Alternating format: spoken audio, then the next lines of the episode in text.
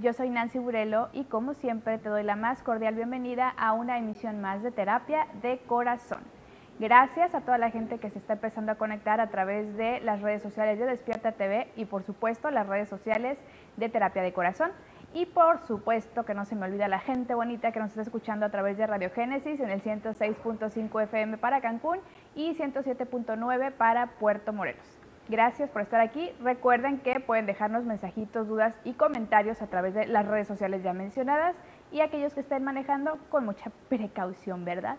Hoy tenemos tema muy, muy, muy interesante. Estamos platicando antes de entrar al aire en cabina con nuestras invitadas al respecto y creo que hoy por hoy vamos a tratar de darles información valiosa, pero sobre todo esta parte de quitar los estigmas a los temas de salud mental. Vamos a hablar sobre el trastorno limítrofe de personalidad y para ello voy a tener, bueno, no, no voy a tener, ya tengo aquí a dos invitadas y voy a empezar por nuestra eh, doctora y psiquiatra, la doctora Andrea Vilchis. Bienvenida, doctora. Muchas gracias, Nancy. Muchas gracias por invitarme a hablar de este tema tan interesante. Muchas gracias. Gracias, gracias por estar aquí. Y hoy vamos a tener una invitada que ya ha estado con nosotros y que nos hemos reído mucho con sus anécdotas y todo lo que nos ha contado sus novios de internet y ay, todo lo que, lo que nos viene a contar de repente, pero hoy eh, su participación es todavía más valiosa porque viene como testimonio precisamente de este trastorno limítrofe de personalidad y pues le damos la más cordial bienvenida a Mirna Carrillo, mejor conocida como Mirnation. Hola, Nancy. Hola. Estamos muy tranquilitos hoy porque este, no sé dónde andan los chicos de producción, ¿verdad? Entonces, sí, está medio Entonces, este, no, hubo aplausos y gritos, pero sabemos que, que nuestro corazón, a lo mejor están, están comiendo o algo, no pasa nada, los amamos a todos. Pero obviamente aquí sí tenemos aquí gente, está Gaby, está Ángel, está Carlita, no crean que estamos aquí en automático. Sí, corre, lo que tú hablas, yo agarro la cámara y viceversa. Exactamente, yo estoy manejando las cámaras aquí, lo que usted no sabe.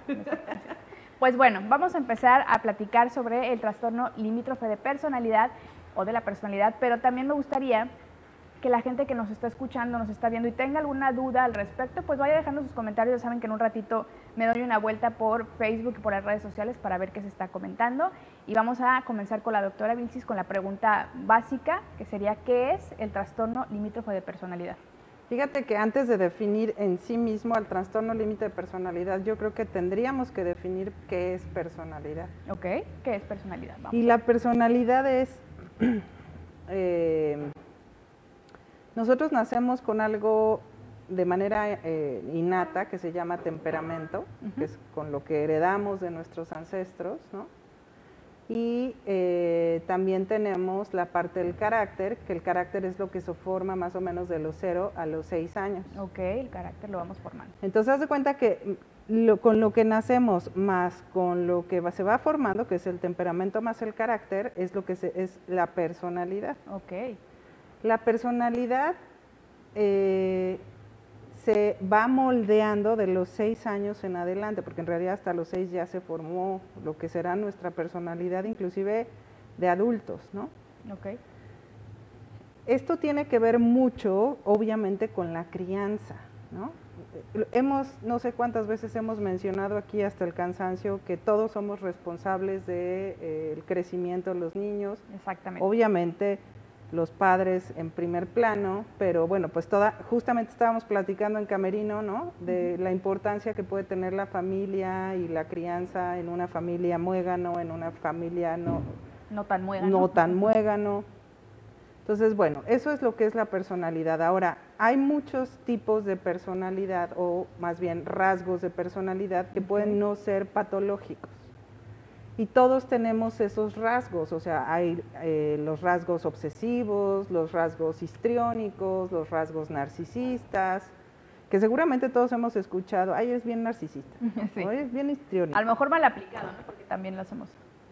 Pero bueno, de ahí viene todo esto, pero realmente el trastorno límite se conoce poco, hay poca información y muchas veces la gente no se diagnostica adecuadamente.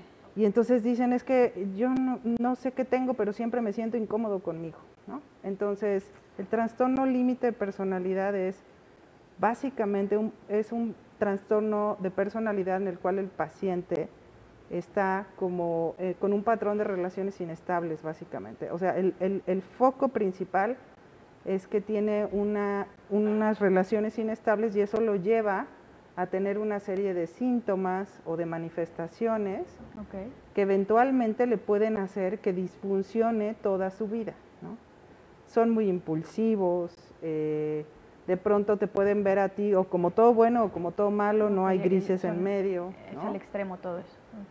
Este, sobre todo en la parte de las emociones, tienen una, un remolino de emociones la mayor parte del tiempo porque hay un síntoma que es bien característico y que si tú lo preguntas en el consultorio, los pacientes con trastorno límite, cuando nosotros sospechamos que lo tienen, ese es este sentimiento crónico de vacío, ¿no? O sea, todo el tiempo están con ese sentimiento y eso los lleva a tener muchísima ansiedad y esa ansiedad si va incrementándose, que la ansiedad se puede incrementar, pues desde porque no durmieron bien o porque no se pudieron levantar de la cama, porque en verdad a veces no se pueden levantar de la cama de la ansiedad que tienen, ¿no?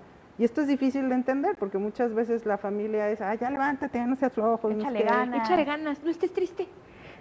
Este, entonces, estos pacientes en verdad son, se van a los extremos y son esa ansiedad, este remolino de emociones que les estoy viniendo contando, imagínenselo, en, de un 2 por 3 pueden estar de muy contentos a ser una explosión. Y, e inclusive son tan explosivos que en algunos casos los pacientes ya sea que se autolesionan, ¿no? este, o consumen sustancias, o tienen conductas de riesgo como tener múltiples parejas sexuales o eh, gastan, ¿no? Gastos excesivos. Entonces, todo esto los lleva a tener un funcionamiento inadecuado. Básicamente. Wow, nos, nos acaba de dar la doctora Vilchis de manera muy general y muy entendible desde la definición de, lo que es ese trastorno, las características, por decirlo así, que a lo mejor nosotros desde fuera pudiéramos empezar a detectar, pero hay algunas eh, características que, mencionó que pueden ser confundidas con otros padecimientos, que a lo mejor también por ahí reside lo, complicado del diagnóstico. Ahorita quisiera preguntarle a Mirna su experiencia como paciente diagnosticada con este trastorno. Eh, me gustaría irnos al principio, ¿no? ¿Cómo fue eh, ese proceso de llegar al diagnóstico? Claro, Nancy, mira, ya lo he platicado, si alguien ha tenido la oportunidad de ver cuando hemos hablado al respecto, saben que yo desde muy temprana edad comencé a ir a terapia porque me sentía incómoda conmigo misma. Era algo de, algo está mal, no me siento bien. Y yo me notaba siempre como la diferente de mi grupo, ¿no? Creo que algo que se caracteriza en, en mi experiencia personal es que yo siempre sentía que yo pensaba de una forma totalmente diferente a todo y absolutamente todo mi círculo de amigos. O sea, yo siempre era la que yo, no sé por qué yo me siento de tal forma, cuando yo veo que ellos reaccionan, yo no entendía algunas de sus reacciones, algunas de sus emociones, o algunos de, no sé, lo que les movía a mis amigos, a mi círculo en general. Ya cuando soy más joven, cuando ya soy un adulto, empiezo a tomar terapia por propia cuenta y bueno, pues entre diagnósticos de depresión y entre diagnósticos de otras cosas, vamos a una adultez ya más, más arriba, tenía yo unos, más, tengo 36 años, orgullosamente, y me diagnosticaron hace aproximadamente 7 años. Y mi diagnóstico vino a base de una depresión muy fuerte. Estaba yo en una relación en la que definitivamente habían varias cosas que yo decía, no, o sea, no, no, no, esto no solamente es una depresión. Ya venía yo arrastrando, ¿no? Cosas de personalidad, cosas que yo notaba, que yo seguía sin encajar, que yo seguía sin entender básicamente, no sé si la doctora lo ha escuchado antes o cualquier médico también lo ha escuchado en algún tipo de padecimientos, yo lo único que quería saber era qué tengo. O sea, díganme qué tengo, por qué me siento así, por qué siento lo que siento y por qué siento que nadie me entiende, que es otra característica de la gente que padece TLP. No me ha tocado leer y escuchar de no de viva voz, pero en, otros lugares, en testimonios de, en programas o documentales, que es no me entienden y, creo que eso nos caracteriza mucho, el, es que siento que nadie me entiende, siento que nadie entiende lo que siento, porque es verdad, ¿no? Esta explosión de emociones que va desde 100% bueno o hasta 100% malo. O sea, el área gris realmente es como, no la conozco. No, me cuesta mucho trabajo, por ejemplo, eh, tener amistades, ¿no? Vamos a ponerlo en algo muy se suena muy sencillo, pero es mucho más complicado. A mí alguien me cae muy bien o no me cae bien. No, sí, obviamente hay cordialidad y hay relaciones políticamente correctas, porque soy un adulto educado, ahí donde me ven, soy un adulto ahí, educado. como la ven con su endorín y todo. Con mi endorín y todo y con mis expresiones y todo lo que digo, sí me cuesta a veces mucho trabajo y eso lo podemos extrapolar a familia, relaciones, este, románticas, ¿no? Este, entonces, bueno, todo partió a partir de una este, relación que tuve en la que definitivamente me hundí en una, en una depresión muy fuerte, donde ya no solamente fue mi terapia psicológica, sino fue psiquiatría.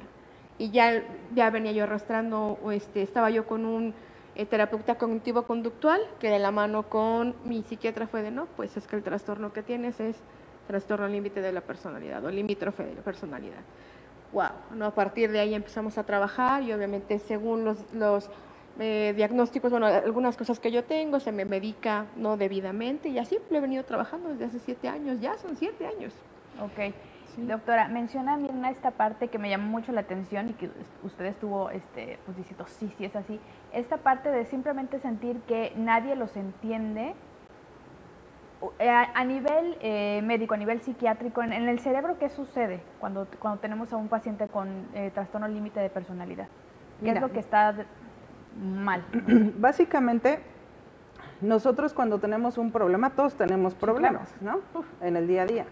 Este, desde que yo siempre les digo a los pacientes, de cuenta que eh, para, para, poderles explicar a los familiares un poco qué es lo que sienten, le digo, haz de cuenta que tú te paras y el boiler no está prendido. Entonces dices, ah, lo prendo y ya está, ¿no? Me meto a bañar. Y en el caso de los pacientes con trastorno límite, es así, el boiler no está prendido, pero ¿por qué no está prendido? Es que, o sea, empieza esta revolución tremenda, ¿no? Híjole, sí. Este, Incluso el caso de, claro, es que no está prendido porque soy yo. No está prendido porque a mí me tiene que salir todo mal porque soy yo. Sí está muy cañón. No, sí está muy cañón porque por lo que dices es algo que realmente crees. O sea, crees que nadie te entiende y hoy puedo estar platicando aquí contigo y decirte, bueno, Mirna, no entiendo lo que pasa es porque no lo estoy viviendo, pero aquí estoy y, puedes estar diciendo, ajá, y por dentro estás Claro que no. Bueno, que depende del tipo de, persona. Yo, yo tengo ya, afortunadamente, trabajo, obviamente, este, de, terapia, en el que yo misma le puedo decir, a mis amigos, yo entiendo que no sabes lo que es una depresión o entiendo que no sepas cómo me siento, pero te agradezco que estés aquí. ¿no? O sea, si llegas a un, lazo profundo a lo mejor con algunas personas o con tu pareja en el que entiendo, o sea, ahora sí que agárrame la onda, ¿no? Este, tiendo a, hacer, a, tener estas reacciones o este tipo de comentarios o hacer este tipo de actitudes. Entonces, este, ya es más fácil que, que la gente haga, ah, ok, bueno, pero tú también ya empiezas a entender que no es personal. O sea, que no es que Nancy se haya querido reír, no es que no haya querido, incluso un no volteó para acá. O sea, no sabes, y es, es algo como de la ansiedad, pero también característico del TLP. O sea, si yo llego a un lugar, llego aquí, buenas tardes a todos, y tú estabas escuchando en el chicharo a Palomo, anotando algo y no me escuchaste y no me dices buenas tardes, uff, automáticamente empiezo con, está enojada conmigo, ya no le caigo bien, eh, ya no me quiere, qué le hice. Y en lo que estamos en la entrevista, yo pareceré estar aquí, pero por dentro mi cerebro está a mil por hora. No sé qué le hice a Nancy, ya no me quiere, ya no quiere ser mi amiga, está enojada conmigo, ya no me va a invitar y ¡pum! No para, no para, no para, no para. Y eso es todo el día. Wow, entonces ahí la importancia de tener un diagnóstico. Sí. o sea, aquí básicamente son los mecanismos de defensa, los famosos mecanismos de defensa que nosotros tenemos en el día a día para enfrentar el estrés, que para ponerlo en términos generales son mecanismos de defensa maduros e inmaduros, ¿no? Y esos se formaron eh, justamente como en esta etapa de desarrollo, en esta etapa de crianza, o sea, nosotros fuimos aprendiendo a cómo resolver las situaciones de conflicto, cuando estábamos pequeños y lo fuimos moldeando hasta que más o menos cumplimos 21 años de edad, que es cuando ya se forma toda la corteza frontal, ¿no? Se cierra.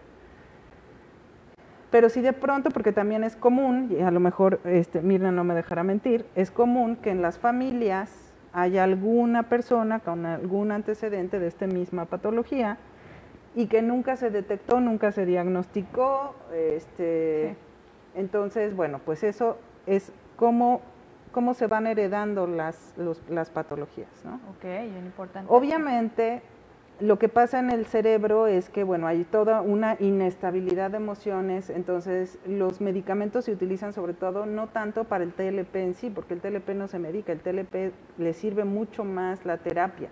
Ok, ah, interesante. Lo que, se, lo que se medica del TLP realmente son todas las comorbilidades del TLP, que son un montón. Trastorno depresivo mayor, trastorno de ansiedad, trastorno de estrés postraumático, adicciones es muy común que los pacientes con TLP sufran de adicciones, alcoholismo, adicciones a tabaco, adicciones a marihuana, adicciones, o sea, a tatuarse, a tatuarse, tatuarse. sí. Entonces realmente es lo que se medica es eso. Okay. Y ahora es importante saber que hay niveles, como en todos los padecimientos, ¿no? O sea, hay de, de mediano o de más bien de bajo funcionamiento, de mediano funcionamiento y de alto funcionamiento. O sea, hay pacientes que pueden ser perfectamente funcionales en su ámbito laboral, pero en las relaciones personales son un caos. Son, hay pacientes que este, pueden ser perfectamente funcionales en, en alguna... Normalmente lo que tenga que ver con relaciones interpersonales ya profundas, les cuesta muchísimo trabajo. Ok, wow, estoy, de verdad estoy poniendo mucha, mucha, mucha atención porque creo que lo importante también aquí, que ya dijimos, ¿no? el tener el diagnóstico oportuno es primordial, pero también la gente que está alrededor de una persona con un trastorno límite de personalidad, pues sí es fundamental tener la información por lo menos general de qué es lo que pasa. Inclusive, como Mirna lo comentó, ella ya, ya trabajada porque lleva años en terapia, ya tiene diagnósticos desde hace algunos años, ya sabe a lo mejor cuando está, digamos, más estable, puedes detectar, ¿no? Este, bueno, a ver, no pienso igual que tú y es parte de ese trastorno, pero cuando no tienen un diagnóstico, ha de ser muchísimo, muchísimo más complicado. Me gustaría preguntarle, doctora, ¿qué puede detonar ese trastorno? Te digo, son factores genéticos. Genéticos, ok. Eh, abuso en la infancia sexual, violencia familiar eh, y una sensación de abandono que puede ser real, ¿no? Lo que platicamos muchas veces, este, este sentimiento de vacío es secundario a que tienen una sensación de abandono, o sea, por eso, la, por eso el conflicto con las relaciones de pareja, o sea, porque si sienten que los van a abandonar, se ponen muy malos, que aunque no sea real, ¿no? Aunque está toda en su imaginación a lo mejor. Aunque no sea real, entonces es una sensación de abandono que probablemente sí tenga que haber visto con la génesis del, del padecimiento. ¿no? Ok, ok. Antes de entrar al aire, estábamos platicando en el camerino eh, específicamente de lo que sucede en Cancún. ¿Por qué? Porque es una ciudad joven, porque incluso decíamos que eh, el llegar en familia aquí a Cancún, para mucha gente que estuvo viendo en Cancún y se fue de Cancún, era como un, ay, si te vas a Cancún seguro te divorcias porque el estilo de vida, los horarios complicados, y, vaya, sobre todo esa base, ¿no? El estilo de vida. Y curiosamente, eh, Mirna comentaba que igual en algún momento de su vida aquí en Cancún, sus papás se separan. A mí también me sucedió eso, mis papás en algún punto se separaron. Y, me hizo, me resonó mucho porque conozco a mucha gente que sus papás de nuestra generación, de hecho, de nuestros treinta y tantos, que vinieron o vinimos de otros lugares de México a Cancún a, pues a buscar una nueva vida, empezar de cero, lo que tú quieras y muchas familias se quedaron en el intento de seguir juntos o eh, siguen juntos pero no son funcionales. Entonces, decía la doctora Vilchis que aquí en Cancún existen muchas personas con este, este trastorno y, platicamos de que ese pudiera ser una, una, referencia a lo mejor o algún factor eh, que estuviera detonando este, este tipo de trastornos y la verdad se me hace bastante pues no, es interesante la palabra, sino que me llama mucho la atención cómo realmente nunca le damos el valor que tiene nuestro entorno familiar y el hecho del abandono que lamentablemente se tiene que hacer mucho por horarios laborales, por ejemplo aquí en Cancún hay muchos niños que se crían solos con la tele, jugando con los vecinos y todo, y me hizo mucho clic el, el darnos cuenta o el darme cuenta de que lamentablemente en Cancún hay muchos pacientes con este tipo de trastornos, por lo que venimos arrastrando desde niños. Así es, o sea, la verdad es que aquí en Cancún digo, para todos los que nos estén viendo y que no vivan aquí, aquí los horarios realmente son este, de que la gente sale a trabajar a las 4 de la mañana y llega a las 7 de la noche y trabajan fines de semana, horarios corridos, o sea, realmente el que trabaja en turismo, que era lo que mencionábamos, eh, es muy desgastante, ¿no? Muy, que era lo que tú nos decías hace rato, que realmente, digo, yo no he trabajado en turismo porque, bueno, mi ramo no es ese, pero eh, finalmente sí, la gente que conozco sí se ve muy afectada, sobre todo el entorno familiar se ve muy afectado por esos horarios, porque no hay una convivencia real, o sea, ahí no es que, no es que las, las personas o los papás quieran abandonar a sus hijos, o sea, yo no conozco un papá que diga, sí, yo quiero abandonar a mi hijo, Sí, ¿no? Simplemente que no. Pero, Las pero las circunstancias. circunstancias se dan de esa manera y digo, también yo les comentaba hace rato que el índice de divorcios es alto. Sí. Es alto el índice de divorcios aquí en Cancún. Pero bueno, a ver, Mirna, Sí. cuéntanos un poco más. ¿Cómo cambió tu vida el diagnóstico? El, el momento que tuviste el diagnóstico, ¿qué hubo de diferente? Porque es un proceso en el que todavía estás Claro. y que tienes altas y bajas, pero Sí. de, si nos vamos a, a hace siete años, cuando te dijeron, tienes esto, ¿qué siguió? Lo primero fue un alivio. ¿Sabes? Estás, bueno, yo estaba en la búsqueda de esto tiene nombre. Vaya, me sentía yo como única. Obviamente es parte del trastorno, ¿no? el sentirme como única, el solo me pasa a mí. Solamente cuando me dicen, tranquila, es esto, ah, ok.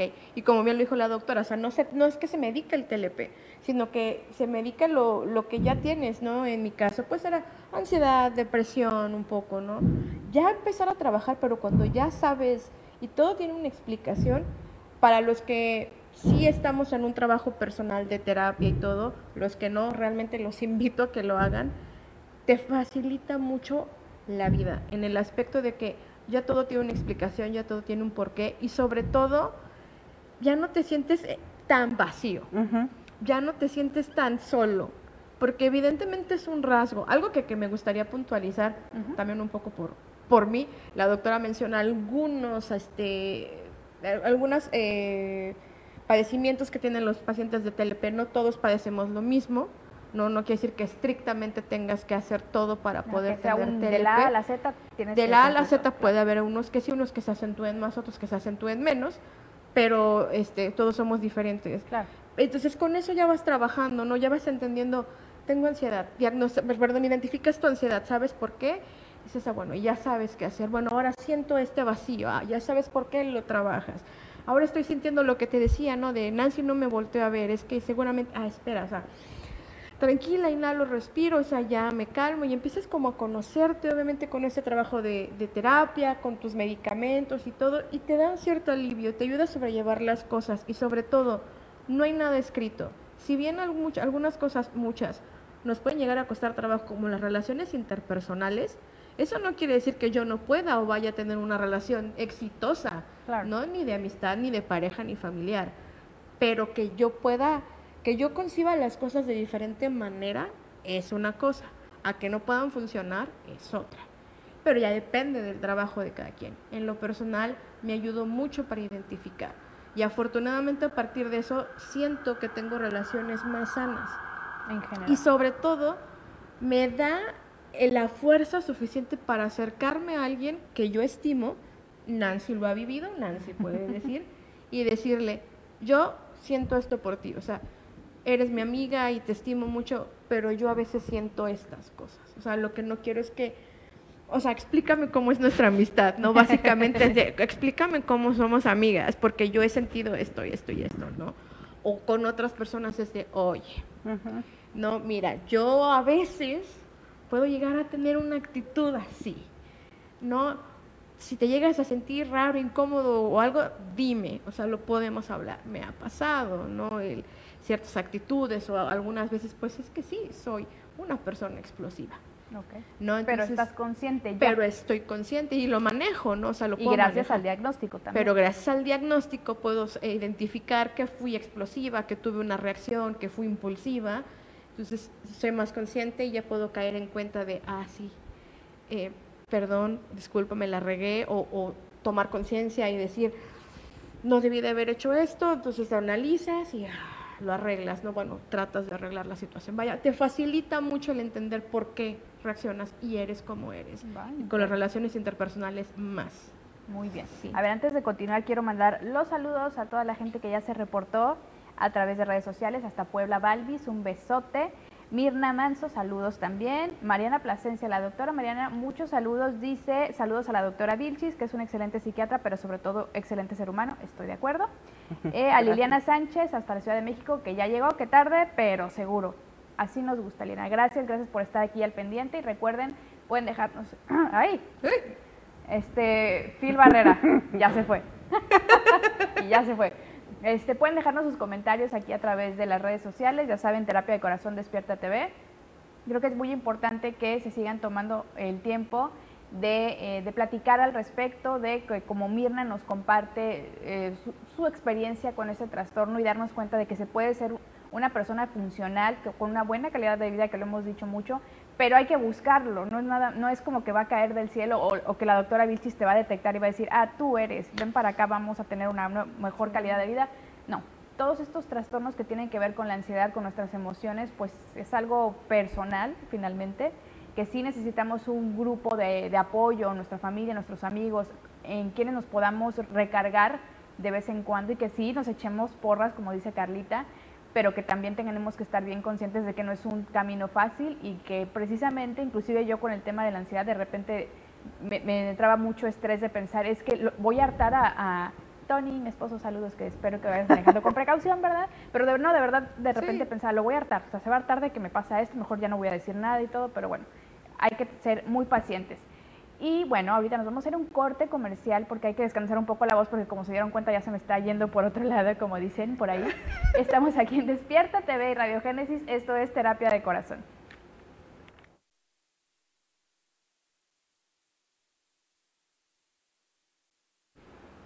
Ya estamos de vuelta aquí en Terapia de Corazón. No nos tardamos nada porque básicamente tenía que tomar un poco de agua para que no me vuelva a quedar sin voz en lo que resta del programa para que exactamente, para que Phil Barrera ya nos aparezca. Gracias Carla, porque tú sí entendiste el chiste también. Pues bueno, estamos platicando sobre el trastorno limítrofe de la personalidad con la doctora Andrea Vilchis y con Mirna Carrillo, que es nuestro testimonio. Y creo que estamos tocando temas muy, muy interesantes al respecto ¿no? del trastorno.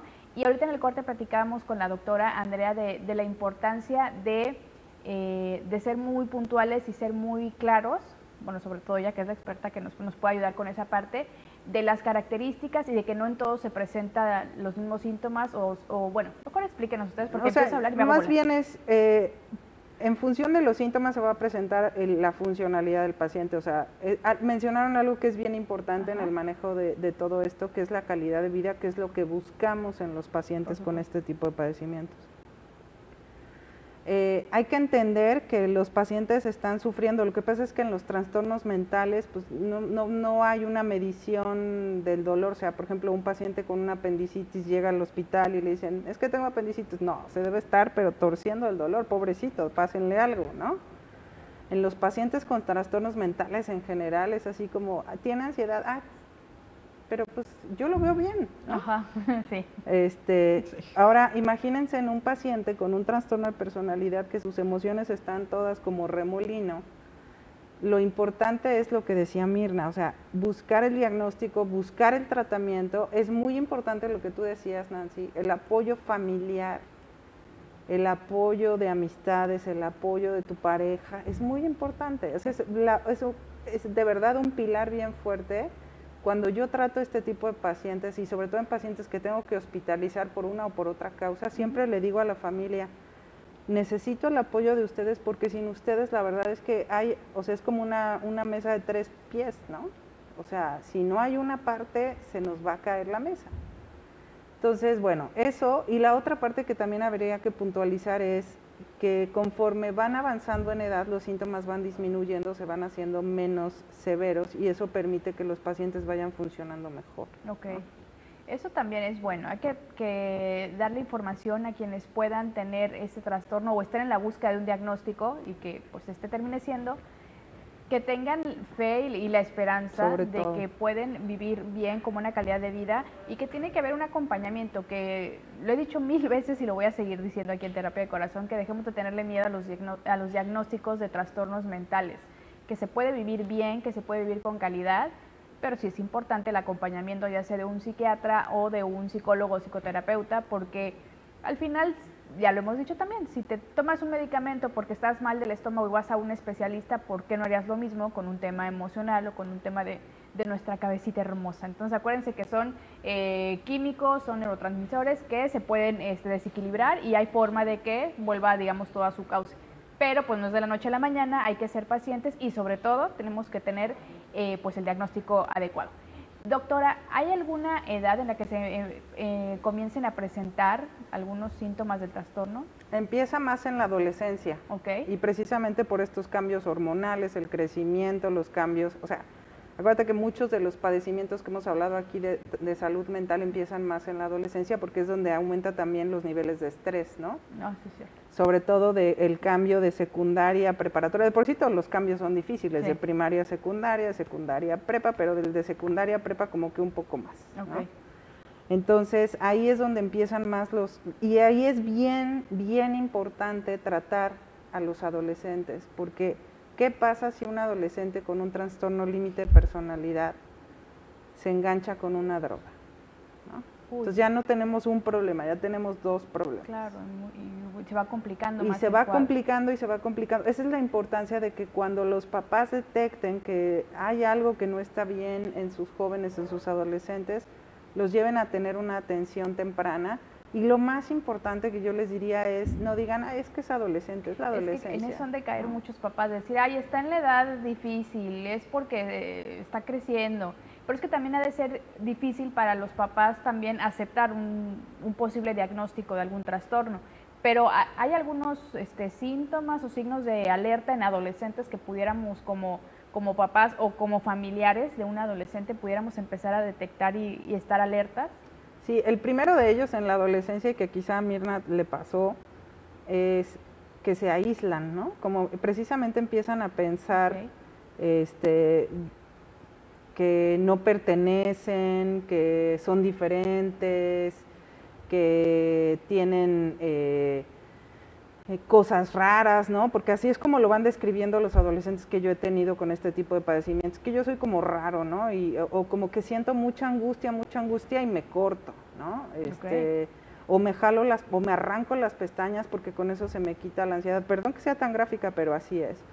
He tenido pacientes que se arrancan las uñas, ¿no? Porque la ansiedad es tan fuerte, o sea, imagínense el dolor más fuerte de muelas que ustedes hayan tenido, eso es la ansiedad para estos pacientes.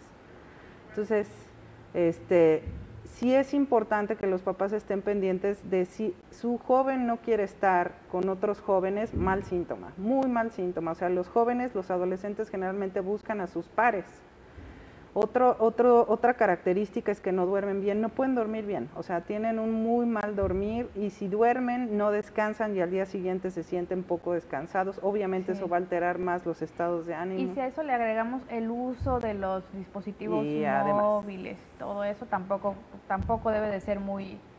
Sabes que este, mi teoría, o una de mis teorías es que el uso de dispositivos móviles y las famosas redes sociales y los likes y los dislikes Imagínate para un paciente con unas características del trastorno límite de personalidad. Yo no sé si a ti te ha pasado, Mirna, si no le ves los likes o le ves un... No me pasa así, fíjate que a lo mejor por mi personalidad, a mí, y eso que yo me dedico a esto, yo soy especialista y estrategia en marketing digital, pero yo soy de, no saben la flojera que me da ser llamar la atención subiendo selfies, o sea, es como, ah, ay Dios, me da una pereza. no, no, no, no, no, pero es que una cosa es sí disfrutar. Pero sí le da likes a mi selfie. ¿A quién no le gusta disfrutar de subir una selfie donde, ah, me veo guapa, sí, miren mi outfit, miren esto? Yo, por ejemplo, lo voy a me encanta subir fotos de mis tatuajes y que me digan, está increíble, o sea, me fascina.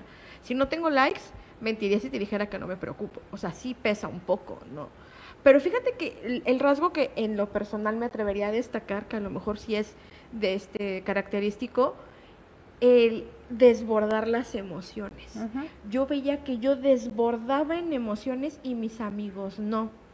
Pero era un, un, desbordar desde cualquier tontería porque algo no te salió bien, porque te fue mal en un examen, porque te hicieron algo, porque te hicieron sentir mal, lo que tú quieras era un llanto. Pero entonces, ¿estás hablando de desborde de emociones, pero negativas o también en lo...? también en lo ah, positivo. O sea, incluso a una...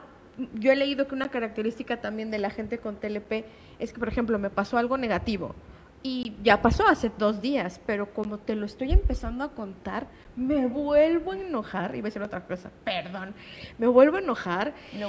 Y me vuelvo a poner así, incluso me agito y, y parece que entonces la gente me llegaba a decir, ay, cálmate. Y yo así Ya de, fue. no, o sea, pues que no tengo nada, o sea, así soy. Mm, La palabra que yo más escuchaba era cálmate. Cálmate, pero eso era tanto en lo bueno como en lo malo, no en lo negativo. También en lo bueno, te, por eso somos impulsivos, porque te emocionas tanto, ¿no? El chavo te está diciendo, te invito a salir, tú ya sacaste el vestido de novia, las invitaciones, las damas, Exacto, y ya, le pediste de. Exacto, yo ya le digo, ay, sí, este, sí, vamos a tomar un café, sí, soy talla 7, este, no, eh, la iglesia ya está Corte apartada, princesa de la corte niña. sí, o sea, no, entonces como te relájate bastante. Muchito. Regre- eh, muchito, muchas gracias. A ver, ¿y crees que si a ti te hubiera tocado en tu adolescencia el mundo de las redes sociales, cómo te hubiera ido en ese sentido? Újule. Sí, uf, sí hubiera sido muy deprimente para mí porque, pues obviamente yo crecí con el, el cargar el estigma del sobrepeso. Ok. Entonces es muy complicado, Digo, ¿no? hago esa pregunta porque creo que sí es relevante a- al tema, porque para bien o para mal las redes sociales llegaron, se van a quedar y probablemente van a, Sí. evolu- van a seguir evolucionando y desarrollándose. Pero lo, lo comento porque para la gente que nos esté escuchando, eh, ya sea ahorita en vivo o, o más adelante, eh, escuchen este contenido en formato podcast o lo vean en donde lo vean la importancia de regular lo que compartimos y el tiempo de exposición en redes sociales. Digo, Mirna y yo nos dedicamos a eso, ¿no? Digo, de por sí tenemos que estar mínimo a lo mejor unas ocho horas al día y viendo, pero no es con fines nada más de Sí. entretenimiento de estar de stalker, ¿no? Sino que estás haciendo investigaciones, reportes, analizando, son cosas diferentes. A estar un adolescente ocho horas ahorita con la pandemia en el teléfono viendo, es, ya lo hemos dicho también mucho en el programa, ¿no? Viendo estos cuerpos perfectos o las vidas perfectas en Instagram, a los chavos o, chavas populares del salón o los que sí pudieron viajar a Europa, o los que sí... Entonces, ojo con eso porque venimos arrastrando, si de por sí nuestra generación, los treintones o cuarentones, que nos tocó a lo mejor como que vivir esa transición, pues estamos arrastrando estos problemas. Ahora imagínense las generaciones que vienen que ya tienen a la mano un mundo de posibilidades para bien y para mal. Sí. En el tema del ciberbullying también ha sido algo súper, súper recurrente y que creo que los adultos no estamos dándole la información adecuada a nuestros niños y a nuestros adolescentes para que tengan las herramientas para igual y no detectar tal cual me está haciendo bullying, sino que a lo mejor simplemente para que no le afecte o no siga haciendo crecer algo que en sus eh, pues que sus emociones le van a afectar. Entonces esta parte de inteligencia emocional, de llevarlos a terapia y todo, necesitamos que sea parte de la canasta básica ya desde a lo mejor desde adolescentes cuando empecemos a detectar algo y hablar mucho con, nuestros niños y con nuestros este, adolescentes de, todos esos temas. Y es que sabes que es un arma de dos filos. Voy a hablar específicamente de una red social y voy a mencionar por qué. TikTok. TikTok tiene de todo. Tanto la chica que desafortunadamente pues se exhibe y se expone y todo porque le gustan los likes, porque le gusta, está bien, no vamos a juzgar, solamente estamos to- tocando el tema de que existen Sí. ese tipo de contenidos. Afortunadamente me he topado con especialistas que hablan sobre eh, no hacer bullying, sobre el TLP, sobre problemas de psicológicos, enfermedades mentales. Qué bueno que nos estamos abriendo un panorama Sí, en donde los jóvenes gracias. ya pueden ver de que si te sientes así, puedes hacer esto, si te sientes de esta forma, puedes hacer lo otro. Pero ¿por qué menciono específicamente TikTok? Como es un canal tan fuerte para adolescentes o menores de 18 años, es una cueva de emociones en donde los jóvenes entran a tratar de ser escuchados. Sí. Y la verdad duele. Duele mucho que veo una Mirna, ¿no? Hace 20 años. a- o sea, es una chica que está llorando, a- grabando un TikTok diciendo es que hablo con ustedes porque nadie me entiende en mi casa o porque estoy sola o solo. Y, y qué triste que los jóvenes tengan que llegar a este tipo de situaciones o de herramientas para poder encontrar un poco de consuelo, ¿no? Qué bueno que se están abriendo los canales donde explican especialistas y hablamos de todos estos temas, Sí. pero sí es mu- muy fuerte la realidad de que no abandonen a los jóvenes, no, No los abandonen a los chavos, a los niños, porque es muy complicado de por sí ser adolescente y ahora imagínate con un trastorno y ahora imagínate si te sientes o estás solo. Entonces sí. Y ahora imagínate con redes sociales. Exacto. O sea, con redes sociales toda la influencia, porque así Claro. como encontramos cosas buenas, te pueden ayudar a encontrar muchas cosas malas. Sí, si pensamos en alguien con ese trastorno que comentas, que a lo mejor si te clavas con algo negativo lo vas a seguir buscando y buscando y buscando, pues obviamente al rato eh, esta persona, este adolescente de 15, 16 años va a estar buscando información que solamente le va a hacer daño, pues porque ya se clavó en un tema. Por supuesto. Y entonces es importante que de- seamos responsables con esta parte y seamos responsables con o de nuestros adolescentes y de nuestros niños y de no tener miedo de llevarlos con especialistas para que pues les, les echemos la mano porque si está, está fuerte. No, piensen ustedes como adultos en ese trastorno que tienen, porque hay mucha gente que nos sigue aquí en Terapia de Corazón que me manda mensajes que me dices que estoy pasando por depresión, pero ya me estoy atendiendo. Entonces, qué bueno, ¿no? Que a través de este espacio también haya gente que se haya dado cuenta de que algo estaba pues no del todo bien y, los animó a levantar la mano, pedir ayuda y seguir un proceso. Los felicito, es lo más valiente que, que- que le- que les puedo decir que han hecho en su vida quizá. Pero si ya tenemos esta conciencia, pues también seamos capaces de llegar a más gente, ¿no? De, informar sobre lo que se está pasando y, sin el miedo, porque decía yo, piensen ustedes como adultos ahorita lo que los trajo a donde están hoy con su trastorno de ansiedad, con su TLP, con la depresión, con lo que sea, ¿qué hubieran cambiado ustedes o qué, necesitaron de adolescente o qué no tuvieron de adolescentes o de niños? Pues hagan ese ejercicio y traten de que no les pase lo mismo, a- no tiene que ser a sus hijos, a sus sobrinos, a los hijos de sus amigos, o sea, de verdad vamos a tratar de, de ayudar a- ahora sí que a nuestra juventud y a nuestros niños, aunque ya me escuché ahí como de señora de 85 años, Ya porque para mí las señoras tía. son de 80 para arriba.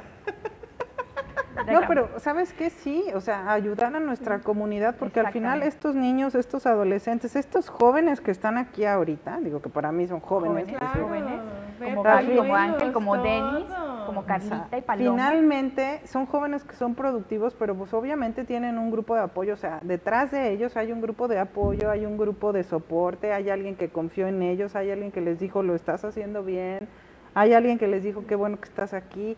O sea, finalmente yo creo que es importante cuidar los contenidos que se suben a redes sociales, tanto de parte de los adultos, ¿no? Como Sí, tú por por decías, supuesto.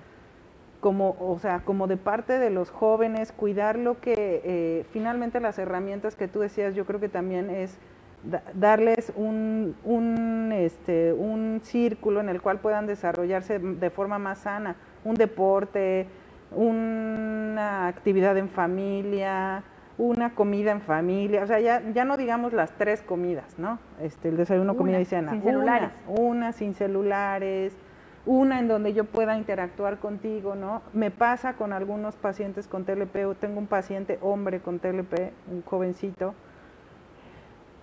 y lo que le pasó es que se aisló, finalmente tuvo un intento de suicidio, finalmente llegó a terapia intensiva, finalmente, este, y bueno, te estoy hablando de uno de muchos, ¿eh? Este, y ahora lo que me decía el otro día es que más bien lo que él hace es que se identifica mucho con estos famosos avatars, Oh, de los como cosplay. Sí. este, porque encontró ahí lo que no encuentra Afuera. ¿eh? afuera. ¿no? Wow. Entonces, sí hay que estar muy pendientes todos Todos. de nuestros Todos. jóvenes, de nuestros niños, de nuestros adolescentes. Sí, sí. Que no son las redes sociales, ni es el contenido. Tiene que ver mucho la atención que le prestas a tus hijos, los principios Sí, no, que no vamos a siembras la en culpa a las redes sociales. La Primero- claro, lo hablábamos en alguna ocasión. Acérquense a gente como nosotros, de verdad, les podemos ayudar. a- no digo no por hacer comercial, pero sí. Sí. Les podemos ayudar a que conozcan los papás cómo pueden manejar, cómo pueden contener cierto contenido, supuesto, la seguridad, qué poner, qué no poner en social media, o sea, aprender a utilizar. Es que desde aprender a utilizar un cuchillo te puede salvar muchas cosas, como imagínate aprender a utilizar bien Exacto. las redes sociales. Claro, y darles el, re- redundando un poquito en lo que dice Lina, darles el uso adecuado, pero también la supervisión. Porque si es muy fácil entregar el teléfono a un adolescente, a un niño para que me deje de estar molestando, pero no, no, es, no es el asunto. O sea, el asunto es la responsabilidad que debemos de tener con, con los niños y con los adolescentes, porque ya lo dijo la doctora Vilchis, eh, por- en este caso el trastorno límite de personalidad, pues tiene mucho que ver con acontecimientos, digo, con genética, pero también con acontecimientos que se dan en nuestra niñez. Entonces, tengamos a niños más sanos emocionalmente y que sea nuestra responsabilidad, porque son niños, son adolescentes que están em- empezando a descubrir apenas el mundo, sus emociones, y si no tienen un respaldo, ya, ya no digan que de un terapeuta, un psicoterapeuta, de, de tu familia, ¿no? De, la de las personas que se supone que son quienes te cuidan y quienes ven por ti, pues nos podríamos ahorrar muchos problemas y yo creo que el mundo estaría mejor si la gente fuera más saludable a nivel emocional y mental, la verdad, ¿para qué decimos mentiras? Y ya para irnos hacia el cierre del programa, Mirna, ¿tú qué eh, aconsejarías a alguien que está por vivir un proceso eh, de búsqueda a lo mejor de un em, diagnóstico en temas de, obviamente, emocionales? No, no tiene que ser exclusivo de TLP. Claro, cualquier... Lo primero que tienes que saber es, tú que me estás viendo, tú que me estás escuchando, es, no tengas miedo. Sin miedo. No tengas miedo, cuando vayas con un especialista como la doctora, cuando vayas con un psicólogo, un psiquiatra, un terapeuta, uno, nadie te va a juzgar. No. Dos, lo peor que te puede pasar es que te sientas mejor. Es lo peor que te puede Suscribo yo también. Exactamente. Tres, confía en ti. Estás bien y vas a estar mejor. O sea, lo primordial es eso, no tengas miedo, nadie te va a juzgar y lo peor que puede pasar es que vayas a estar mejor que como estás ahora mucha gente menciona, es que, ¿qué onda? ¿Qué hago con la parte económica? Yo te puedo decir, busca. Siempre hay. Por todos lados, puedes mandar un mensaje a terapia de corazón. Terapia de corazón te puede ayudar a canalizarte con especialistas. ¿Es correcto? Eh, o ve, literal, yo lo hice en su momento, porque obviamente cuando fui más joven, que a lo mejor no podía pagar una terapia, yo me acercaba a los psicólogos y era de, por favor, necesito o quisiera tomar terapia, pero puedo pagar esto. Y afortunadamente me topé con especialistas que me decían, va. O sea, todo con tal de que empieces tu trabajo, de que tú te vayas a sentir mejor y te piden constancia, que yo también te diría, no lo pierdas, ¿no? Exactamente. Si de, ok, Mirna, sí te voy a dar, no una tarifa que tú me estás mencionando que me puedes pagar, pero tienes que venir religiosamente a tus terapias, no me puedes cancelar, no puedes venir una vez y en tres meses otra vez, o sea, sigue. Es, es, cuestión de constancia, es un proceso, ten paciencia. No se hizo Roma en un día, no tengas miedo, da el primer paso y ya lo demás vendrá. Lo demás va fluyendo, eso sí, de verdad que es una realidad. Antes de ir con la doctora, eh, quiero, pues precisamente nos, nos, dejaron aquí un par de comentarios para la doctora Vilchis, así que lo voy a leer. Dice Ramlo Esme, una de las mejores psiquiatras del mundo. Muchas gracias. Y dice Ramlo también que sí es muy indispensable es darle la importancia adecuada a las enfermedades mentales. Completamente de acuerdo contigo. Gracias por dejar tus comentarios, por estar aquí. Y pues doctora, con qué cerramos el día de hoy esta sesión de terapia de corazón? Eh, a mí fíjate que me encantaría en otro momento poder hablar de más trastornos de personalidad, porque son, o sea, no nada más es el TLP, eh, hay muchos otros trastornos pues de personalidad, este, pero la verdad es que como dice Mirna, busquen, siempre hay ayuda, siempre estamos dispuestos a ayudar. No nada más yo, mis colegas en Cancún también somos, tenemos una asociación de psiquiatras que siempre estamos eh, pendientes, ¿no? tratando de colaborar con los programas de salud mental que el gobierno del estado pueda tener. Hay eh, otros lugares, el DIF municipal, DIF estatal, el Hospital General, los que tengan IMSS, los que tengan ISTE, hay eh, salud mental.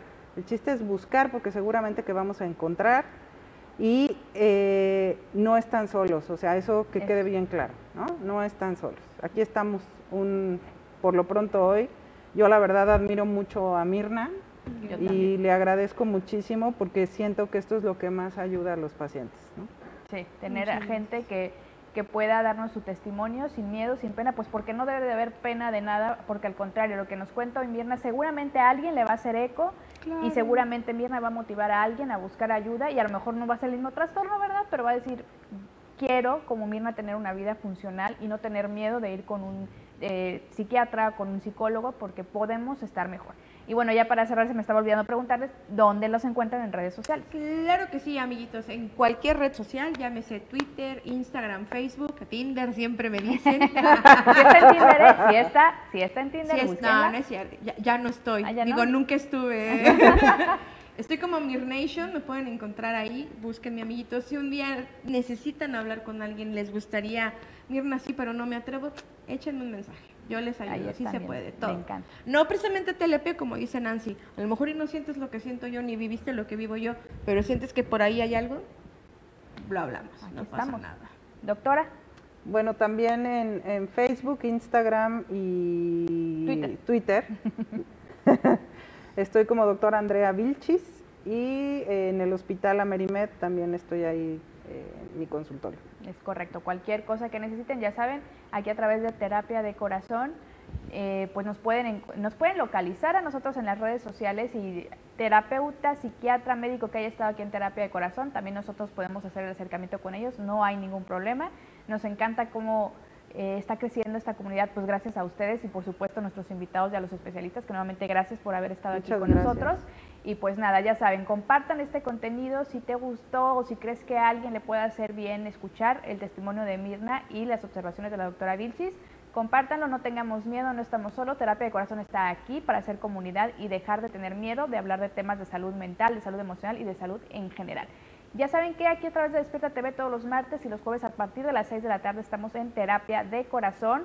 Ojo, hay que estar pendiente por la evolución de la tormenta Grace, entonces también estemos ahí pendientes de qué, de qué sucede y pues a ver si el jueves todo está normalito, pues por aquí nos vemos para hablar de la importancia de tener un seguro de gastos médicos mayores, oh, ok, es muy importante. Y pues nada, gracias a la gente que nos escuchó a través de Radio Génesis, les mandamos muchos besos y aquí estamos en Terapia de Corazón. Nos vemos el próximo jueves, iba a decir martes. Nos vemos pronto.